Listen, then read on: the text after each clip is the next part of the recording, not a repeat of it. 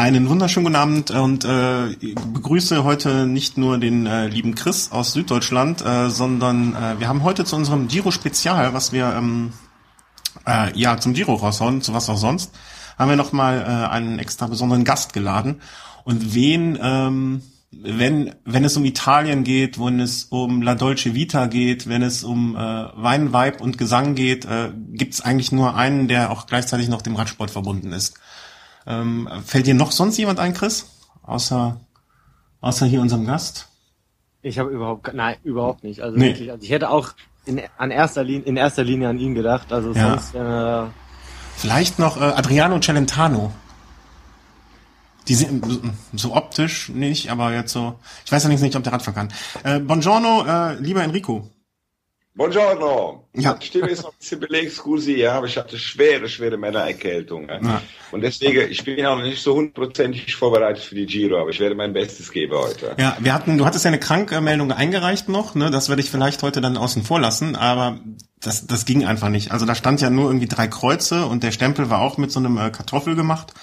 Ähm, das konnten wir leider nicht akzeptieren. Ich kann auch schon wieder sitzen, das ist ja die gute Nachricht. Ah, dann, dann ist sehr gut.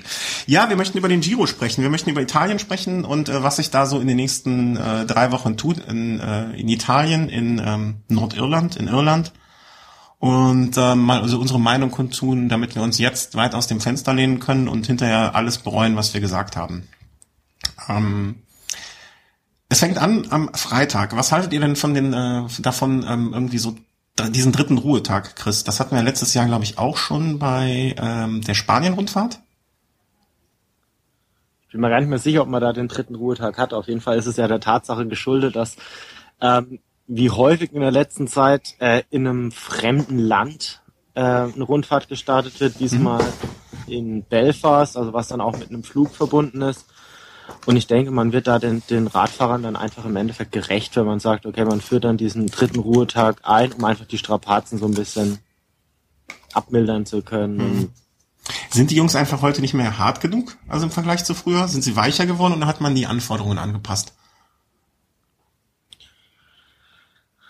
Ja, es ist eine Gratwanderung. Ich meine, man kann auf der einen Seite kann man nicht fordern, dass, dass die Fahrer immer schneller, immer schneller, immer weiter, immer weiter fahren und auf der anderen Seite dann das Doping verteufeln. Und ich finde, das ist vielleicht in dem Moment ein Schritt vielleicht in die richtige Richtung, dass man sagt, okay, wenn man große oder hohe Leistungen will, dass man dann auch sagt, okay, man gewährt oder gewährleistet dann auch gewisse Ruhephasen. Das finde ich eigentlich gar nicht mhm. so verkehrt.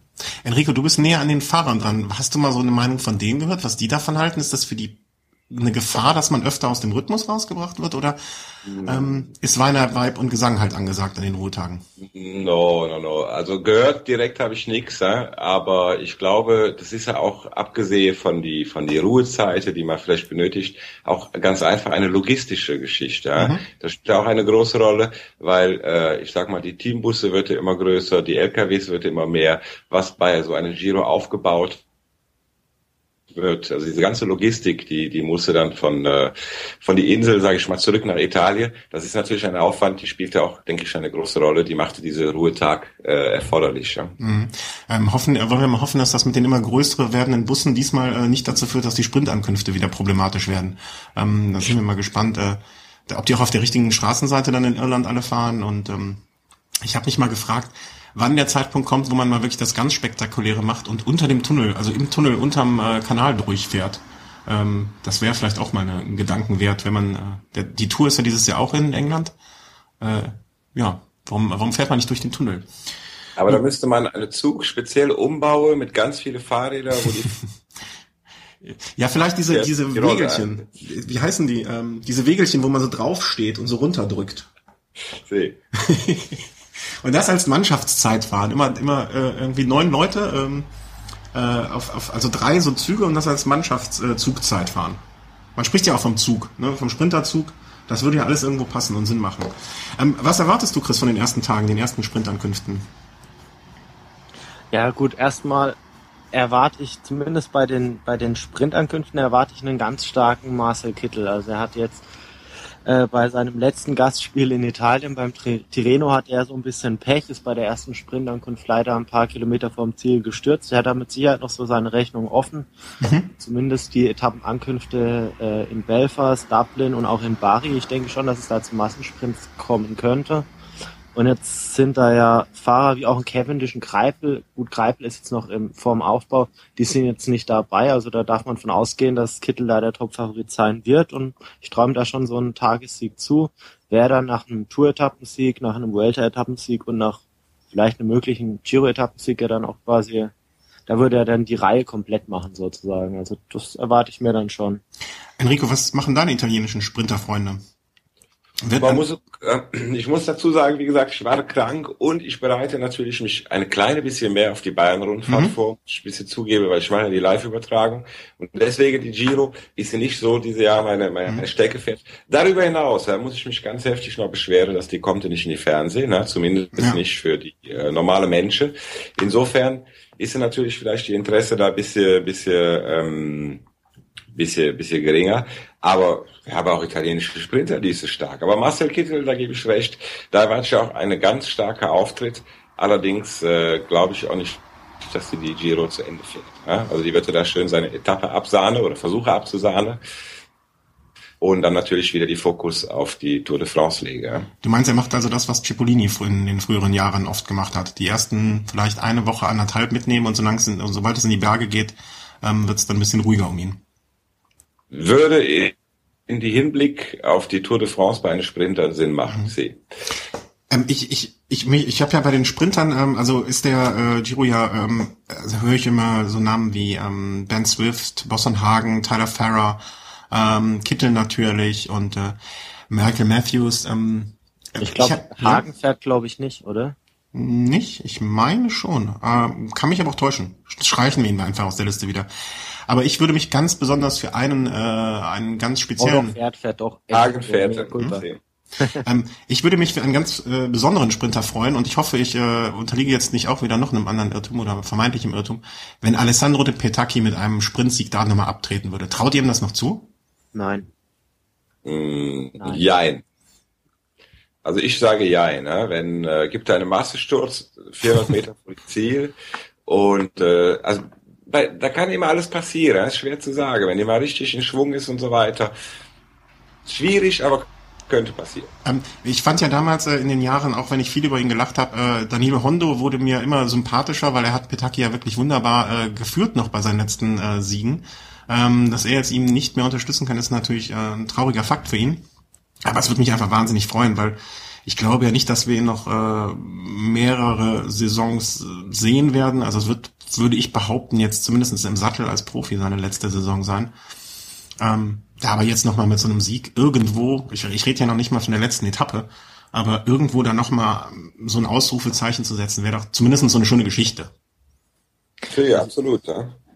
Also ich, ich glaube einfach, dass die Voraussetzungen da, dafür einfach nicht gut sind. Also ich sehe jetzt zum einen jetzt in seiner aktuellen Form, in seinem zugegebenermaßen fortgeschrittenen Alter nicht mehr so als, als den Endschnellsten. Da gibt's mit Sicherheit schnellere und dann auch, wie Enrico schon sagt, okay, es mag eine Situation geben, dass 400 Meter vor dem Ziel wirklich so ein Massensturz passiert, aber dann muss, muss natürlich auch die Situation genau so passen, dass er dann ganz weit vorne positioniert ist. Und mhm. wir fehlen da im Team vom Omega Pharma Quickstep da auch ein Stück weit die Fahrer, die ihn überhaupt so weit vorfahren würden. Also ich sehe jetzt in diesem Team jetzt nicht unbedingt so diese absoluten Sprintvorbereiter, die vielleicht jetzt so Mark Cavendish bei der Tour dann haben wird. Mhm. Und wenn, dann wird er sich wahrscheinlich an irgendeinen Zug dranhängen müssen. Und wenn da so ein Zug geht für äh, vielleicht Eli, äh, Elia Viviani oder für Nasser Buhani oder für, für Kittel, dann wird es für Petaki auch schwer, diese Fahrer dann im Sprint wirklich zu schlagen. Also aber er hat nur mal die Erfahrung auch, ne? Das muss man ja auch äh, positiv für ihn in die Waagschale werfen. Ja gut, wenn man die Erfahrung hat, dann müsste aber auch Jens Vogt jedes Rennen gewinnen, also weil eine größere Erfahrung gibt's dann auch wieder nicht, aber ich finde, du, du, du bist da ein bisschen, äh, wie soll man sagen, also der Enrico und ich gehören ja einer Generation an, die eher schon in der Petaki-Generation ist, während du ja eher die Kittel-Generation bist. Ähm, na, das ist schon ein bisschen respektlos auch, finde ich. Äh, nee, nicht respektlos, aber ähm, da möchte ich mich dann vielleicht ein Stück weit auch entschuldigen. Aber gerade so Dinge wie Endschnelligkeit, das ist ja dann doch was, was vielleicht eher abnimmt mit dem Alter als eine, eine Grundausdauer. Und man kann vielleicht mit in einem höheren Alter mit einer höheren Grundausdauer auch mal über längere Distanzen vielleicht noch eine absolute Topleistung bringen. Mhm. Über einen kurzen Zeitraum im Sprint sehe ich es dann ein bisschen schwieriger. Wir haben ja, äh, ich weiß nicht, Enrico, ob du was mitbekommen hast, wir wetten ja auch relativ viel äh, bei uns hier äh, im Hello Race. Ähm, aktuell steht es, dass ich zweimal das Fahrrad von Chris waschen muss. Äh, du hattest eben gesagt, Petaki gewinnt eine Etappe. Jein. Chris hat gesagt nein, ich sag dann einfach ja. Also eine Etappe schießt er ab und ich setze mal wieder einer, einmal Fahrradputzen an. Das heißt, ich musste dann beide Fahrräder putzen. Du musst, du musst. nee, wenn er am grünen Tisch eines gewinnt, müssen der Chris und ich dein Fahrrad putzen. Das wäre äh, quasi, du bist so wie bei, beim Roulette die Null. Das fühlt sich gut an. Ne? Aber ich glaube auch, dass die Endschnelligkeit bei Petake die Problem ist. Also ich glaube, die ist durchaus in die Lage, sich auch alleine in eine Sprintfinale zurechtzufinden. Da gebe ich dir recht mit der Erfahrung und so weiter. Da äh, äh ist ja die eine alte Hase. Aber die Endstelligkeit. Ja, das mhm. wird, denke ich, gegen einen Kittel und so weiter, wird das ein Problem. Ja, äh, also Sprinter äh, wird wird auf jeden Fall eine spannende. Also ich finde es auf einer anderen Ebene ganz spannend. Also äh, wenn sich alles auf die Tour, dass das so die Sprinter Kittel jetzt vielleicht nicht unbedingt aus der zweiten Reihe und äh, aber es wird so Matthews vielleicht auch nicht, aber es wird auf jeden Fall so die Chance für diejenigen sein, die sonst nicht ganz. Wer wird abgeholt? Äh, ich habe keine Ahnung. Äh, hast du Mafia? Klopft's gleich bei dir? Ich dachte, das wäre bei dir und ich habe nur eine Echo. Ah, okay. ja, ja, das sagen sie immer. Ähm, ja, Sprinter jetzt so ein bisschen. Aber gehen wir mal so die ersten Etappen vielleicht auch durch. Ähm, ich freue mich ja immer wahnsinnig und ärgere mich deswegen noch so mehr, dass es nicht übertragen wird. Äh, Mannschaftszeitfahren. Ähm, immer eine sehr schöne, so, so visuell eine schöne Disziplin. Und äh, was haltet ihr davon? Ist das überhaupt, es wird ja auch oft gesagt, Mannschaftszeitfahren ist nicht zeitgemäß mehr bei Grand Tours. Ähm, aber so als Auftaktgeschichte äh, nicht allzu lang, da finde ich das immer, es gehört irgendwo mit dazu, oder? Also ich finde Mannschaftszeitfahrer ist ja die einzige Zeitfahrer, ganz ehrlich unter uns, die ich gucke mir gerne an. Ne? Wege, mhm. Wege eben diese ganze. Ja, ich denke auch dann immer noch an den Höllentour-Film äh, mit dem schönen Zeitfahren damals äh, von dem Team Bianchi. Ähm, hältst du es noch für zeitgemäß, Chris, dass, äh, dass sowas dabei ist? Also ich finde es unglaublich schön. Es ist ja auch bei der Tour de France. Ähm, in, in der Phase, in der ich angefangen habe, wirklich Tour de France zu schauen, das war wirklich so Beginn der Jan-Ulrich-Ära, da gab's das ja nicht. Und das wurde ja dann um die Jahrtausendwende wieder, wieder eingeführt. Das war wahnsinnig schön zu schauen. Damals mhm. noch mit, mit relativ langen Distanzen, 50, 60 Kilometer, da waren mit Sicherheit viel größere äh, Zeitabstände möglich. Also es ist wirklich optisch es sieht wunder, wunderschön aus.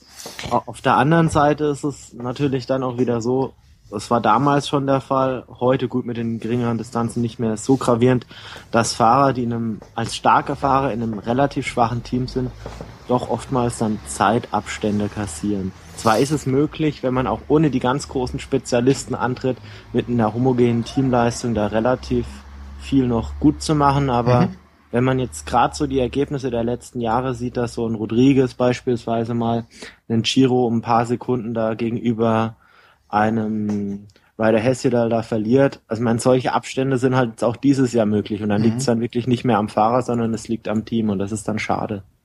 Gibt es für dich jetzt einen Favoriten für morgen? Für mich? Mhm. Ähm, ja. Okay, für mich auch. Äh, für dich auch, Enrico? Oder schlägt da äh, das noch, Herz? Ich habe noch keine Favorite, aber ich habe die Starterliste noch nicht so genau studiert. Mhm. Aber ich wollte noch sagen, dass gerade das äh, die spannende eben an diese Teamzeitfahrer ist, dass es hängte von die Team ab und dass eben manchmal unvorhergesehene Dinge passierte mhm. und man schon mal einen ganz guten Überblick davon bekommt, wer ist wie drauf oder welche Team ist wie drauf. Mhm. Ja? Weil es hängte eben nicht nur davon ab, wie ein Fahrer fährt, sondern wie alle Fährte zusammen. Ne? Mhm. Ja, also man kann zudem natürlich auch sagen, dass durch eine gewisse Fahrweise einzelne Fahrer vielleicht auch in eine gewisse Bredouille kommen. Wenn jetzt das Team vielleicht nicht ganz so stark ist und man verliert jetzt vielleicht so seine 30, 40 Sekunden relativ früh im Rennen, mhm. dass dadurch vielleicht auch das Rennen ein Stück weit animiert wird, dass die halt genau wissen, Mensch, wir können jetzt nicht mehr so lange warten, wir haben schon den Rückstand, wir versuchen jetzt vielleicht sogar schon auf Etappe 5 oder 6 irgendwas. Das ist natürlich positiv fürs mhm. Ja, man, man, äh, man geht halt mit so einem, oder die Favoriten gehen möglicherweise schon mit einem Rückstand rein. Und wenn wir über Favoriten reden, ähm, Favorit beim Mannschaftszeitfahren ist ja dieses Jahr beim Giro relativ, äh, beim, ja, beim Giro relativ eindeutig. Äh, es geht nichts über die Australier, oder?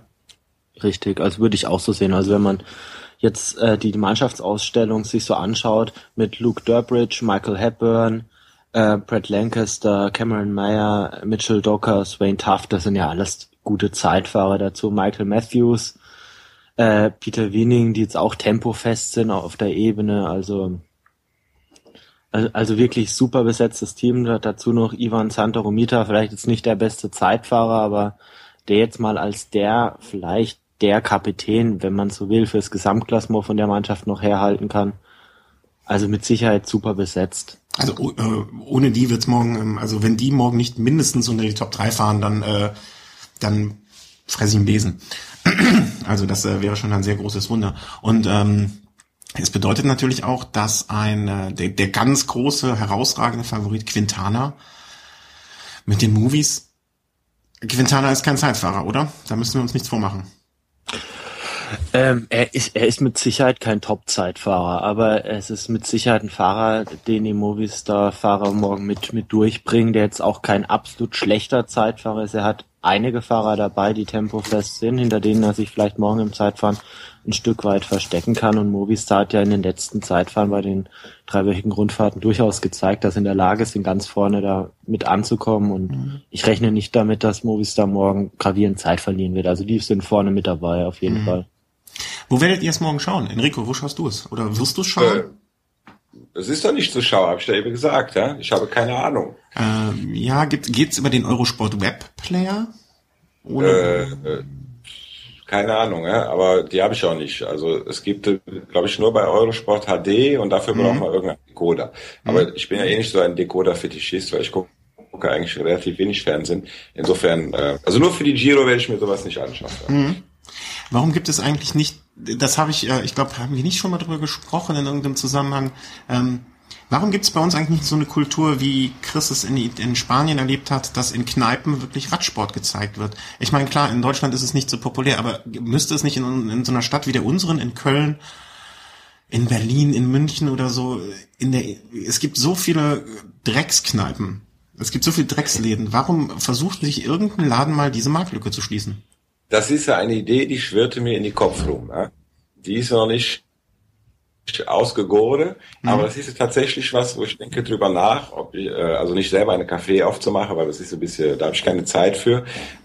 Aber prinzipiell mal eine Café oder eine, eine Kneipe mal zu finden, die sich dafür eignet. Also dass man kann vielleicht, wenn man kommt von die Eifel, von die Training zurück, auch mal seine Fahrradabstände und äh, wo vielleicht die eine oder andere Ende würde auch mal laufen. Ja? Ich mhm. denke, dass in einer Stadt wie Köln durchaus ein Potenzial dafür auch äh, vorhanden wäre. Und ich glaube, dass gerade bei dir um die Ecke, ich äh, sage jetzt mal das Bernrater zum Beispiel, Scusi, das mhm. wäre äh, wäre eine, eine eine Location, die würde sich dafür eignen. Ja? ja. Jetzt quasi.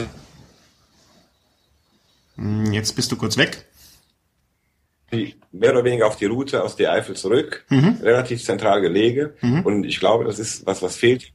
Also bin ich wieder, bin ich wieder da? Ja, ja, ja. Ähm, und ich glaube, das ist was, was fehlte hier, weil äh, äh, jeder guckte hier Radsport für sich, ja. Aber vielleicht ja. sollten wir die anfangen mal Macke und mal irgendwie äh, das in die kleine Kreis ohne Kneipe machen und mal überlege, wie kann man vielleicht mal zehn Leute, 15 Leute versammeln, so wie man machte das bei die bei die Fußball-WM auch. Mhm. Äh, warum nicht? Also äh ich mit meine Frau äh, kriegt gerade nicht mit, worüber ich rede. Das äh, und äh, zuletzt saßen wir schon zu zweit hier. Ne? Als wenn der Chris hier ist, sitzen wir auch zu zweit. Beim nächsten Mal bist du mit dabei, dann sind wir schon mal zu dritt.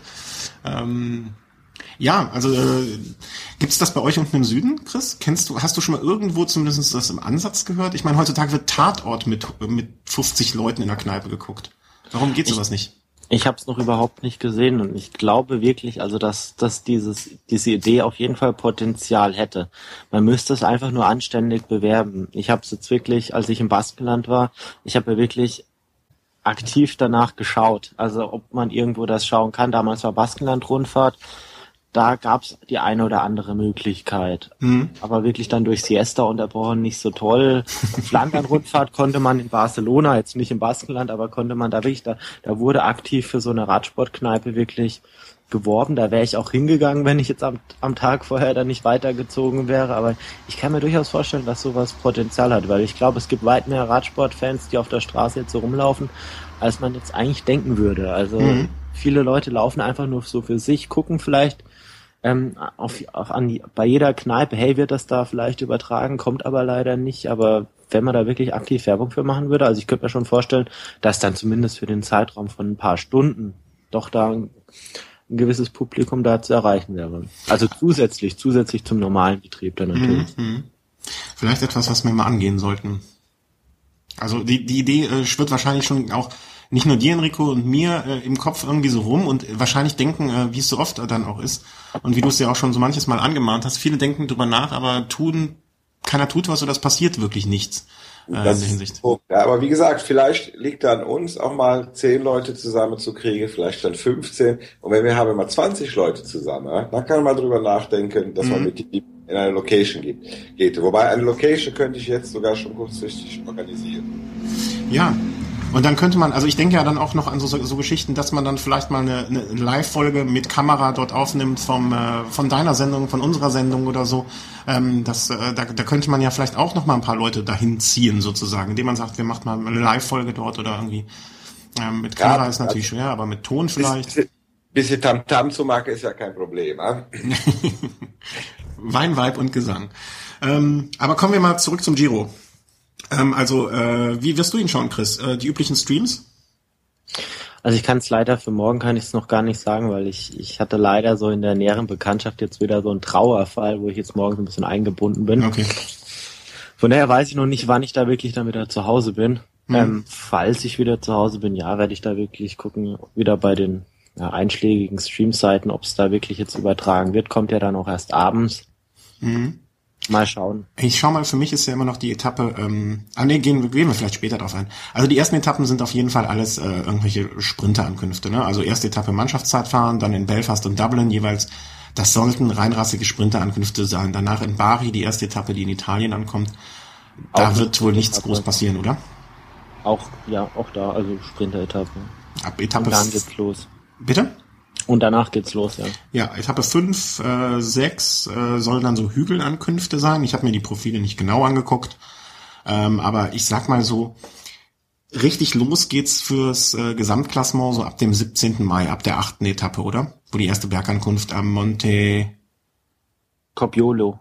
Monte Copiolo. Ja. Wir haben ja, ja, jetzt einen Native Speaker da. Okay. Äh, Herr, Herr Murks, Monte, Monte, Monte, Monte Copiolo? Nee, Copiolo. Copiolo. Copiolo. Ja, ich dachte, das wäre eine Vorspeise. Naja, ähm, da geht's dann mit der ersten Bergankunft einigermaßen los und äh, da werden dann wird das äh, Gesamtklassement das erste Mal so ein bisschen vermutlich gemacht, oder?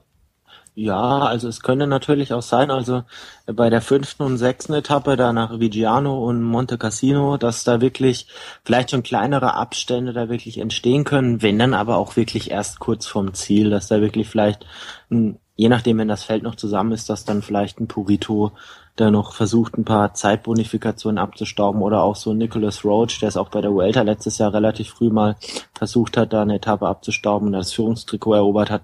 Das, aber da geht's dann wirklich nur um Sekunden. Also wirklich richtig los könnte es dann wirklich auf der Etappe 8 dann gehen. Ja, ja, ja. Das ist dann aber auch äh, Samstag, ein Samstag. Das wäre jetzt so ein typischer Fall, wo man das im Rudel irgendwo äh, schauen könnte, wo die Leute Zeit haben und wo man dann sich, naja, ähm, nun ja, denken wir weiter drüber nach über so etwas. Wird irgendjemand ähm, Quintana groß gefährden können bei diesem Giro? Enrico? Äh, naja, ich glaube nicht. Die ist ja als Kind, musste die ja jeden Tag äh, mit dem Fahrrad zur Schule fahren. Nein! Wie oft? Also, Wie oft? Als Eltern hatte keine Geld für die Bus. Ja? Und wenn ich mir die Startliste so angucke, sehe ich keine, bei die das ähnlich war. Insofern äh, sehe ich äh, also Quintana auch ganz vorne. Ja? Aber du bist doch früher, ähm, hast, hast du mal in einer ruhigen Minute erzählt, ihr hattet ja noch nicht mal Geld für ein Fahrrad, du musstest ja hunderte, hunderte äh, von Metern zur nächsten Bushaltestelle gehen. Wieso ist aus dir kein Läufer geworden? Tja, das ist so eine Geschichte, weil ich habe zu oft die Schule geschwänzt wahrscheinlich. okay. Äh, hat der, äh, hat der kleine Bruder eigentlich mittlerweile einen Pass von Quintana bekommen? Da war doch dieser Ärger, dass er keinen Pass hatte und zu irgendeiner Rundfahrt nicht starten konnte, oder? Erinnere ich das komplett falsch? äh, Chris, das Gedächtnis. Doch, das stimmt. Also der hatte keinen Pass. Ich weiß gar nicht, aber ich weiß jetzt gar nicht mehr, welche Rundfahrt das jetzt wirklich war. Aber er hat mittlerweile, glaube ich, Rennen schon bestritten. Aber nur zu Hause. Nee, nee, nee. Auch, auch in Europa schon. Okay. Aber er ist äh, jetzt bei so großen Geschichten noch nicht dabei, oder? Habe ich das übersehen? Ich glaube, er ist sogar Mailand Sanremo gefahren. Ah, ähm, unter seinem Namen oder für seinen Bruder? Unter seinem Namen. Also gut, der Nachname ist der gleiche, das darf ich dazu sagen. Ähm, ja, aber gut, Mailand Sanremo, kein Rennen, bei dem sich jetzt äh, Movistar so viel ausgerechnet hat. Auch Jascha Sütterlin durfte bei, bei Mailand Sanremo schon mal reinschnuppern, Mhm. einfach um sich mal an die Distanz zu gewöhnen, um einfach mal zu gucken, was, was bedeutet das überhaupt 300 Kilometer und Aber diese Geschichte mit dem Pass, das, äh, also wir haben ja wirklich laut drüber gelacht, als Quintana das passiert ist. Äh, das ist ja dieses Jahr beim Giro auch so. Äh, Waren es nicht zwei äh, Astana-Profis, die auf einmal irgendwie ein Passproblem hatten? Ja, Maximil Klinski und ähm, Valentin oder wie heißt der Luzenko auf jeden Fall mit Nachnamen hatte Probleme auch auch ich glaube das Gefühl das ganze Team Columbia hatte schon hatte schon Probleme damit Mhm. aber das lag jetzt weniger an Italien das lag dann viel mehr an Belfast und und und an, an den Briten sozusagen die dann ein bisschen langsamer waren mit ihren Was? Der, der Brite ist langsam? äh, nee das wollte ich nee nee also äh, es gibt Briten die sind relativ schnell auf dem Rad Ja, habe ich auch gehört. Also Und so- es gibt dann aber auch äh, Briten, die eher so bürokratisch so ein bisschen so langsamer sind. Ich habe gerade die Queen vor Augen. Ähm, ja, also Astana hat Probleme mit den Pässen, Columbia sowieso immer äh, irgendwie äh, Schwierigkeiten dort äh, unterzukommen mit ihren äh, gefälschten Schülerausweisen. Ähm, aber äh, über Quintana geht doch nichts. Also äh, wer, wer soll ihn dieses Jahr beim Giro gefährden so richtig? Außer er sich selber, indem er irgendeine Dummheit begeht, krank wird, äh, alles so Sachen, die passieren können, aber die man eigentlich keinem richtig wünscht. Ähm, aber ansonsten gibt es doch niemanden, der bei diesem relativ auch bergschweren ähm, Giro ihn gefährden könnte, oder? Rigoberto Uran vielleicht, ja? die sollte man mal in die Auge behalten. Uran meinst du? See, weil diese bei Sky hat, war mein Eindruck so ein bisschen stiefmütterlich behandelt worden und ich glaube, dass unter die strenge Regie von Patrick Lefebvre, die wird noch mal richtig aufblühen. Ja? Mhm.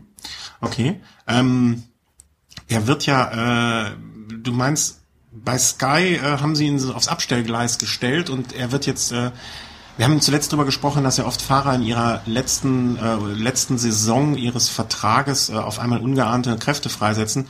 Und äh, bei ihm wird es jetzt in der ersten Saison, meinst du, ähm, der Fall sein, weil er so mit neuem Team und äh, befreit und alles da zuschlagen kann.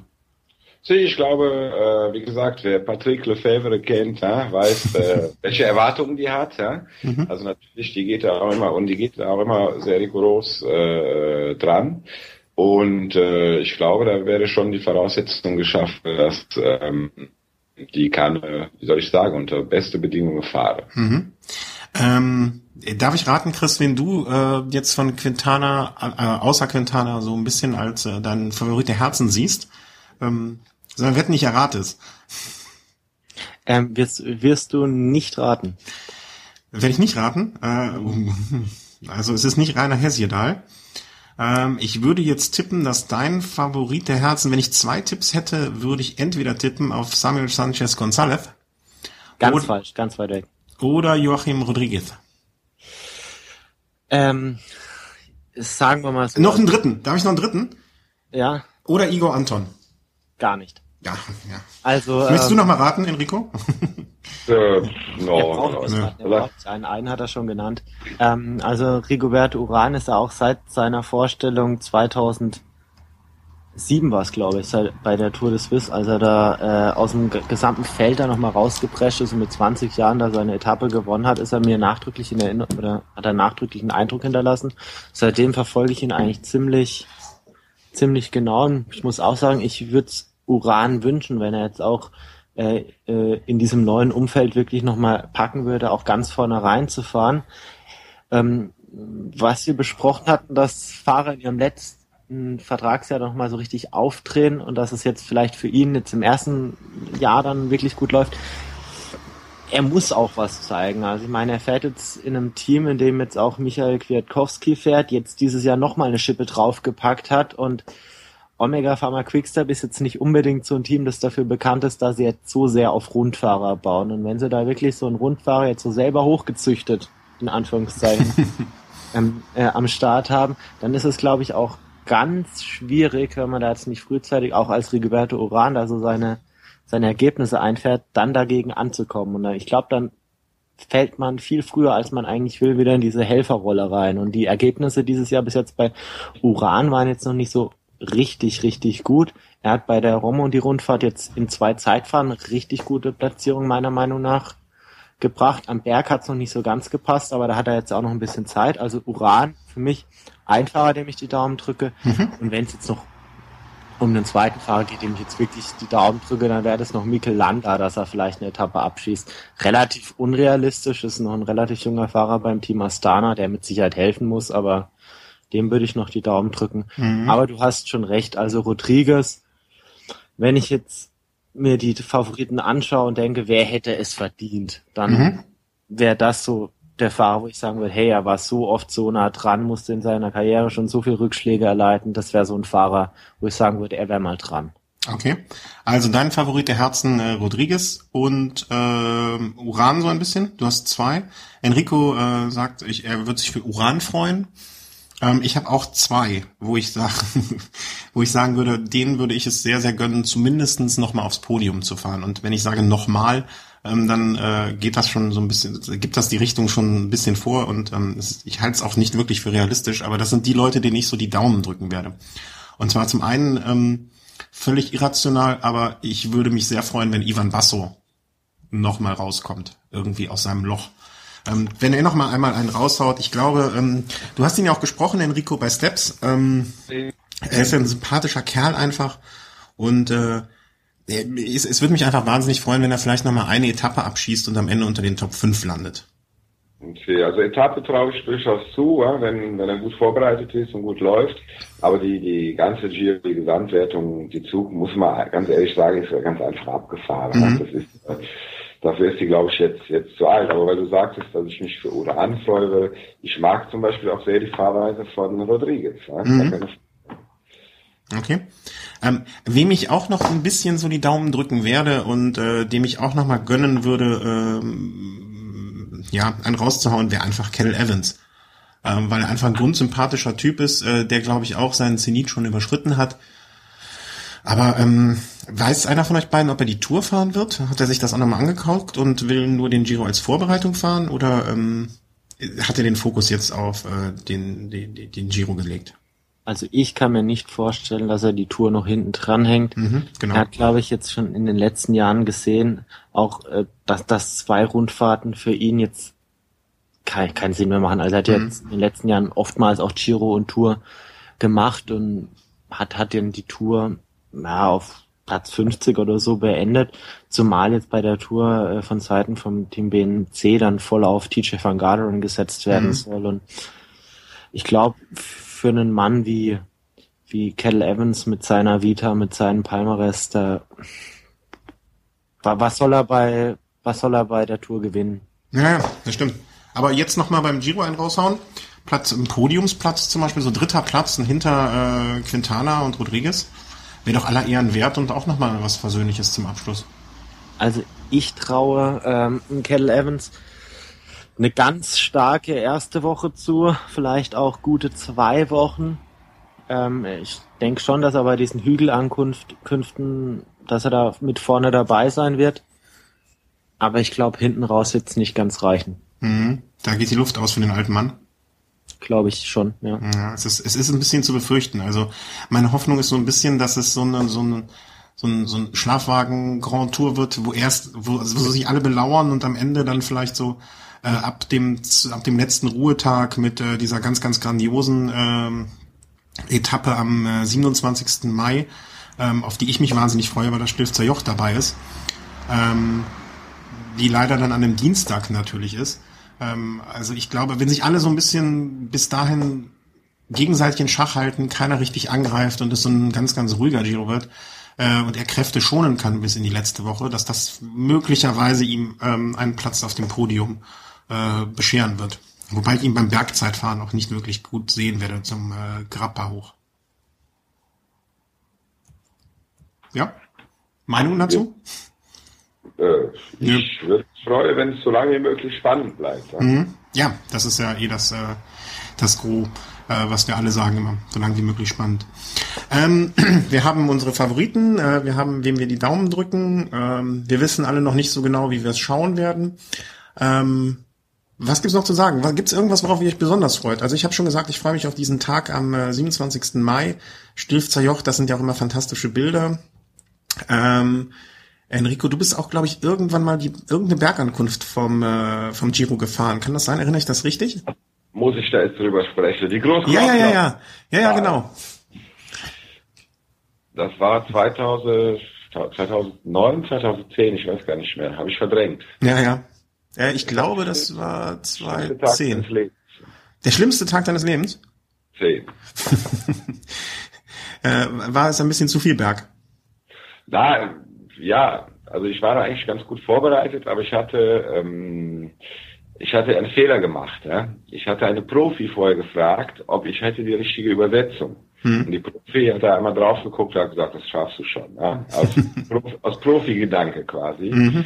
Und ich hatte natürlich nicht die richtige Übersetzung dabei. Ich bin da hochgefahren, habe ich hinterher erfahren mit die Übersetzung, die fährt eine Contador. Und ähm, das hatte dazu geführt, dass ich konnte das im Prinzip überhaupt nicht genießen. Ich war mhm. die ganze Zeit eigentlich nur fix und fertig, aber ich bin zu Ende gefahren. Das ist ja das Entscheidende. Das war ja jetzt auch dieses Jahr rund um Köln. Äh, da hast du mich ja nach äh, Zieldurchfahrt kurz im Rinnstein sitzend gesehen. Okay. Ähm, da hatte ich ja auch dieses Übersetzungsproblem. Wir sind einfach nur immer nur Opfer unserer Technik.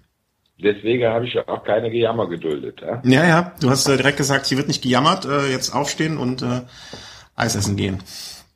Ähm, genau.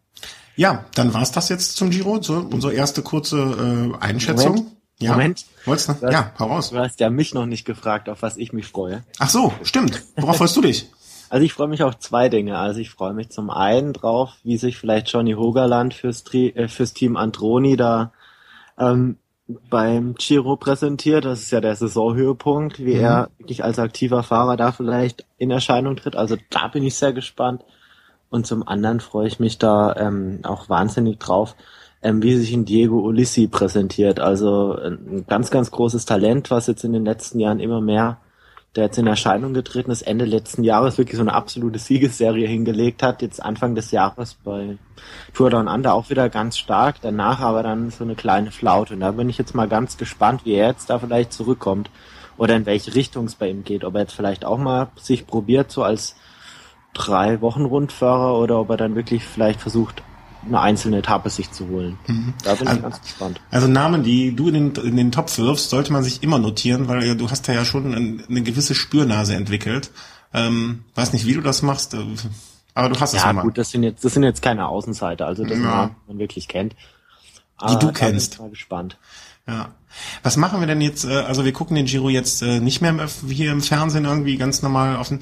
Enrico, du du äh, hast dich ja jetzt, also ich habe gehört, man nennt dich ja auch in manchen Kreisen Copperfield jetzt, der italienische Copperfield. Ähm, kannst du nicht irgendwie auch was zaubern, dass der, also du hast da jetzt, erzähl noch mal von deinem Zaubertrick. Also ich habe gestern in die Sendung gezaubert, dass 2015 würde die öffentlich-rechtliche wieder in die Tourübertragung einsteigen. Aber das ist natürlich, ich muss dazu sagen, äh, nicht so einfach. Also das kann ich jetzt nicht für morgen für die Giro zaubern. Ja? Nee, nee. Ich brauche, diese Zauberkraft muss ich ja erst entfalten. ja. ja. Aber ich habe gerade zwischenzeitlich, als wir gesprochen haben, schon bei meinen ähm, bei meinen Freunden, ich habe eine kleine Beteiligung in einer Eiscafé gefragt, ob die hatte italienische Fernsehen. Leider nicht, ja, sonst hätten wir da schon einen ah, ersten okay. Versatzungsort gehabt für äh, Giro d'Italia zu gucken in Sylt. Ne? Mhm, Sylt. Mhm. Aber ich werde dann nachher nochmal vorbeifahren und werde dem mal die Pistole auf die Brust legen. Ich kann die ja bis morgen italienische Fernsehen organisieren. Mhm. Also ich habe gehört, dass äh, Pistole auf die Brust legen immer wirklich ganz gut funktionieren soll. Also da äh, das passiert dann da ist eine ganz ganz sichere Sache. Aber ähm, wenn du jetzt dafür gesorgt hast, dass 2015 die öffentlich-rechtlichen zumindest mal wieder die Tour übertragen, worüber wir uns ja sehr freuen dann, ähm, und wo wir dich dann auch im nächsten Jahr beim Wort nehmen werden. Wenn, was machst du denn, wenn das nicht passiert? Dann putzt du das Rad von Chris und von mir? Okay. Ja. Okay. Würde ich, würde ich, würde ich machen. Ja, dann ist, hm? ja, wie gesagt, diese Zauberkraft muss sich entfalten. Ja? Da kann mhm. natürlich immer mal Atmosphär atmosphärische äh, Störungen dazwischen kommen. Aber ich denke, ich habe so intensiv mich auf die äh, meine Kristallkugel und meinen Zauberstab konzentriert. Das sollte doch hinhauen. Ja? das mit dem Zauberstab erzeugt gerade Bilder, ähm, die ich ganz schnell wieder vergessen möchte. Ähm, ähm, dann sorg doch, also wenn du jetzt, sagen wir so, du hast dein Pulver für 2015 schon komplett verschossen, dann vielleicht kannst du es ja dann auch noch erzaubern, dass ähm, Eurosport 2016, äh, vielleicht, du, du hast doch auch noch äh, diese eine Wette oder diese Wettfahrt mit ähm, mit Carsten Miegels. Ne? Genau, mit Carsten Miegels. Vielleicht können wir da eine Wette draus machen, äh, dass wenn du ihn schlägst, äh, bei einem Quiz oder bei einem Radfahr, äh, wenn Radfahrwettbewerb oder so, dass äh, er dann dafür sorgt, dass Eurosport 2016 in die Giro-Berichterstattung wieder zurückkommt. Ja, aber, aber, aber ich, für, ich fürchte, dass die fehlte dazu die nötige Einfluss, weil die ist ja nicht da nicht die Chefin. Ja. Ich muss ganz ehrlich sagen, ich wundere mich auch ein bisschen, ganz unabhängig von Carsten Miegels, warum die Eurosport die Giro nicht überträgt. Ja? Weil was spielte da also was spielt da eine Rolle? Sind da andere Rennen, die zahlt vielleicht Geld dafür, dass sie wird übertragen und so weiter und so fort. Ist ein bisschen undurchsichtig, ein bisschen unverständlich, finde ich sehr, sehr schade, muss ich sagen. Mhm. Ja, wir können immer nur sagen, wir können, äh, ich bin ja immer der Meinung, man sollte jedes äh, Brett bohren, was sich da anbietet, äh, den Herrn Miegels äh, belästigen mit äh, Anfragen, obwohl sie werden, glaube ich, äh, also ich, was man so mitbekommt, ist, dass äh, ist Radsport Deutschland schon ziemlich aufgeregt darüber und sie werden sich mit Sicherheit sehr, sehr, sehr viel Böses anhören müssen. Vielleicht ist ja diese Welle, die auf sie reinbricht, dann auch äh, irgendwie der Grund dafür, das alles nochmal, zumindestens fürs kommende Jahr dann zu überdenken. Und ähm, vor allen Dingen, wenn jetzt, äh, wenn dann eine Zauberkraft wirken sollte, wovon wir, was ja keiner anzweifelt, ähm, dann muss sich halt auch äh, Eurosport mal ein bisschen Mühe geben, weil wenn es da wieder einen Konkurrenten geben würde, dann wären die Einschaltquoten halt möglicherweise auch nicht mehr so wie in den vergangenen Jahren. Und äh, dann sollte man sich vielleicht auch jetzt schon überlegen, wie man dann im kommenden Jahr die Radsportfans frühzeitig bindet und das vielleicht auch mit einer Giro-Übertragung. Also das äh, also denke ich mir auch so ein Gedanke. Zaubertrag, Zaubertrick funktioniert, hätte ich ja wiederum eine Mittel in die Hand, dass ich sagen kann, Leute, wenn ihr die Giro nicht übertragt, dann zauber ich euch weg. ja. Womit du dann die Wette gegen den äh, Herrn Miegels auch direkt gewonnen hättest, weil, äh, ne? Dann ist ja klar. Okay, ähm, wir werden dann so jetzt äh, während des Giros, also Chris und ich haben noch nicht äh, so richtig die ganzen Termine abgesprochen, aber wir werden uns immer mal wieder schnell zwischendurch melden. Ähm, das heißt, wir werden jetzt auch so ein bisschen von unserem normalen äh, Veröffentlichungsrhythmus abweichen und mal hier, mal dort etwas raushauen, werden es dann äh, aber auch immer über die üblichen Kanäle äh, vermelden. Du bist jetzt bei, wann fängt die Bayern-Rundfahrt an, äh, Enrique? Bayern-Rundfahrt fängt an 28. Mai, also es ist quasi die letzte Giro-Woche. Mhm. Das heißt, dann sind wir äh, berichterstattungsmäßig, äh, ergänzen wir uns. Wunderbar. Ich mache jeden Tag Live-Programm, anderthalb Stunden mhm. und dann gibt es hinterher noch eine Siegerinterview und äh, versuche so ein bisschen hochzuhalten die deutsche Radsport. Ja. Hm.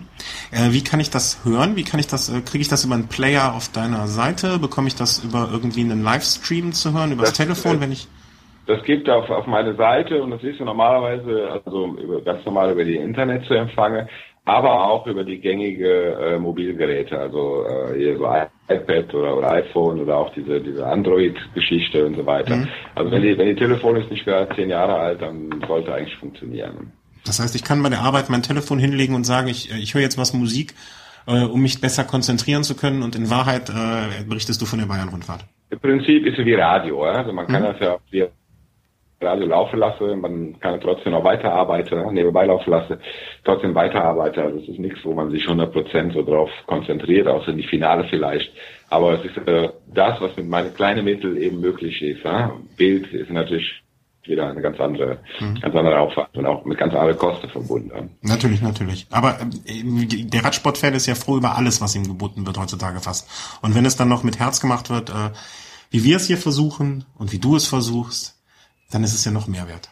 Okay, aber ich muss sagen, ich hatte auch zwei tolle Partner mit Stefan Schwenke und Marcel Meinert, die kommentierte das sehr, sehr gut, wie ich finde. Ja. Mhm. Und äh, zu dritt werden wir versuchen, ein schönes kleines Programm auf die Beine zu stellen. Chris, ist das bei dir auch irgendwo in der Gegend? Fährt die Bayern-Rundfahrt äh, da auch irgendwo rum? Naja gut, dadurch, dass ich jetzt in Baden-Württemberg lebe, ist ja. die Bayern-Rundfahrt doch so ein bisschen weiter weg, aber Finale soll jetzt wohl regelmäßig so in Nürnberg stattfinden. Mhm. Und ja gut, letztes Jahr war ich zum Finale in Nürnberg. Mhm. Und vielleicht schaffe ich es dieses Jahr da wieder hin. Ja, dann, äh, dann könnt ihr euch zumindestens mal Hallo sagen dort, wenn falls ja, ihr letztes, da seid. Das Problem war nur, dass es letztes Jahr ziemlich krass geregnet hat. Also das war das war wirklich Welt, Weltuntergangswetter. Aber was ich sehr begrüße dieses Jahr, muss ich echt sagen, ist, ist so diese Hügel- oder Bergankunft da auf der Winkelmoosalm, die dann wirklich zu diesem ganzen Rennen nochmal, ja, noch eine ganz neue Richtung nochmal verleiht. Also, mhm. wo dann auch wirklich so diese Fokussierung auf dieses Zeitfahren ein Stück weit wegfällt, das doch, doch in den letzten Jahren oftmals so der ausschlaggebende Punkt war. Mhm. Ich arbeite gerade an meinem Notfallplan, weil auf die Winkelmoosalm gibt es nur Satelliteninternet und ich traue die Brate noch nicht. Ja? Die, die, wie, wie hieß das früher das Motto von, äh, von Eddie Stoiber? Äh, Laptop und Lederhosen. Da äh, ist es noch nicht, in der Winkelmusalm ist das noch nicht angekommen. Okay, dann äh, ich würde sagen, ich bespreche mich jetzt mit Chris, wann wir die nächste Sendung machen und äh, bedanke mich bei euch äh, für euer Zuhören. Ähm, wir hatten gestern ja den Snack veröffentlicht, heute den Race und äh, wir wünschen euch, glaube ich, alle drei ähm, ganz viel Spaß beim Giro, wie ihr ihn auch immer verfolgen könnt und wollt und werdet. Und ähm, von uns hört ihr dann schnell wieder. Wir gucken mal beim nächsten Mal, ob wir äh, vielleicht den äh, Enrico wieder dazu holen können, wenn es kurzfristig klappt. Vielen Dank, dass es heute, das war wirklich, äh, wie viele Minuten vor der Sendung kam uns äh, mir die Idee? Zehn Minuten? Also ja, 15 Minuten. Ja, der, der Italiener ist spontane. Ich verhungere gerade für euch. Ja. ja. Ich wollte eine Stunde essen gehen. Ja. Dann äh, geh jetzt mal schnell essen. Äh, sag bei der Eisbude Bescheid. Ne? Leg die Pistole auf die Brust und äh, vielleicht sehen wir uns dann ja dort äh, für eine für eine kleine ähm, Sendung. Okay, war ja? Vielen Dank und äh, euch vielen Dank fürs Zuhören und äh, ein schönes Wochenende. Tschüss. Dankeschön. Ciao.